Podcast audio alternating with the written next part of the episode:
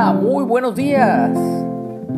Agradecido con Dios por un día más de vida que nos regala que podemos proclamar su bendito nombre, bendecir su nombre, porque Él es bueno y para siempre es su misericordia y su verdad por todas las generaciones. Hoy llegamos al final del libro de Proverbios. Hoy nos toca el último capítulo 31 y dice el título Exhortación a un rey. Palabras del rey Lemuel, la profecía con que le enseñó su madre. ¿Qué hijo mío? ¿Y qué hijo de mi vientre?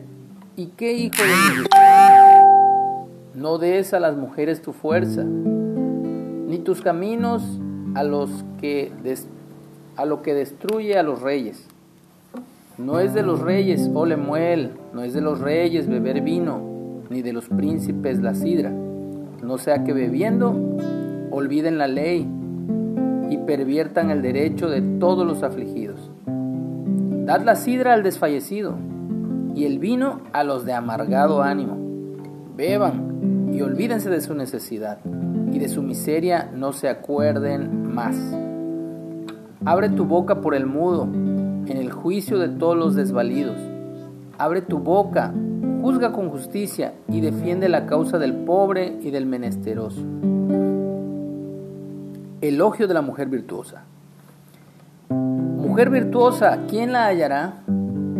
Porque su estima sobrepasa largamente a la de las piedras preciosas. El corazón de su marido está en ella confiado y no carecerá de ganancias le da a ella bien y no mal, todos los días de su vida.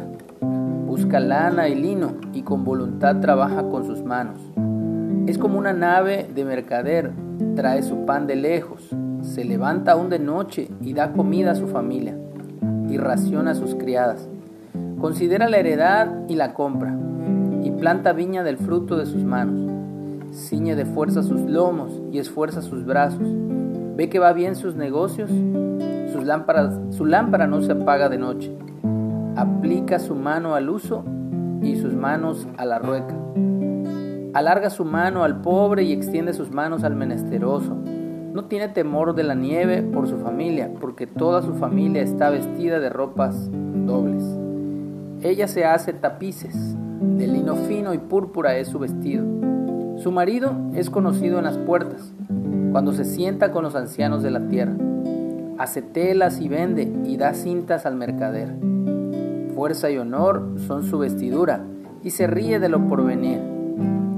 Abre su boca con sabiduría y la ley de clemencia está en su lengua. Considera los caminos de su casa y no come el pan de balde.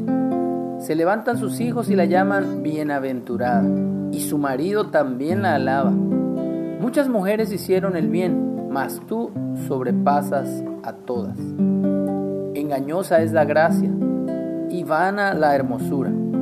La mujer que teme a Jehová, esa será alabada. Dadle del fruto de sus manos y alábenla en las puertas sus hechos. Oh, oh.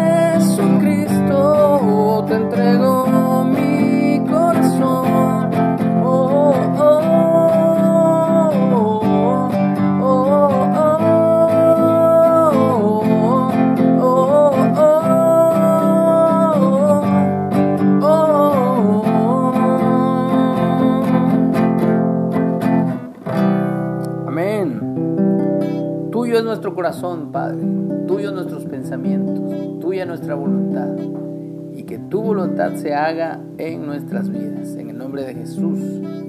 Amén. Que tengamos un excelente día.